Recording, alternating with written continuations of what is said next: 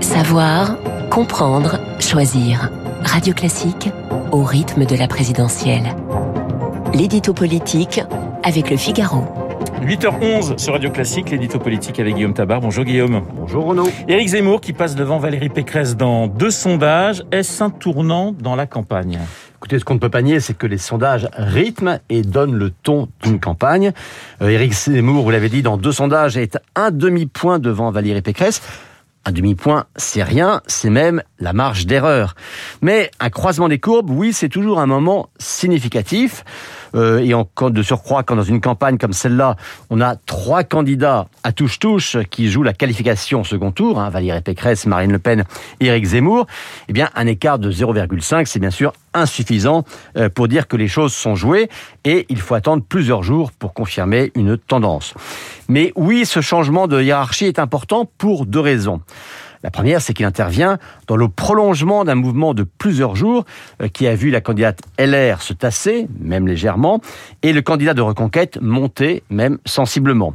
Et puis, il intervient surtout au lendemain du meeting décevant de Valérie Pécresse, c'est-à-dire un moment où le doute s'installe dans le camp LR. Et vous le savez, un des sondages qui arrivent dans un climat d'inquiétude, eh bien, c'est comme de l'alcool versé sur une plaie. Les ralliements continuent également en provenance du, du Rassemblement national. Est-ce le signe d'une dynamique Zemmour bah, le paradoxe, c'est que c'est à Marine Le Pen qu'Éric Zemmour prend des cadres, des élus, des parlementaires, mais que c'est Valérie Pécresse qui l'a rattrapé dans les sondages. Alors, c'est vrai qu'on a le sentiment d'une lutte à mort avec le RN, après le sénateur de Marseille, Stéphane Ravier, c'est le député européen Nicolas Bay qui s'apprête à changer de camp. Et ça se fait vraiment dans la violence, comme on voit, avec les, réactions du parti qui a choisi de lui retirer toutes ses fonctions. Euh, tout cela annonce un conflit qui ne fait sans doute que commencer et qui va peser sur la campagne et de Le Pen et de Zemmour, et bien sûr pas dans le sens de l'union du camp nationaliste. Guillaume, quelle importance accorder au coup de téléphone euh, avec Donald Trump? On le sait, un Trump a une image très connotée et très négative en France, mais ça, non seulement Éric Zemmour s'en fiche, mais d'une certaine manière, euh, ça l'arrange. D'abord parce que de tous les grands candidats, il est sans doute celui qui a le moins de contacts internationaux. Or, quoi qu'on pense de Trump, il a quand même été président des États-Unis, président de la première puissance mondiale, ça compte.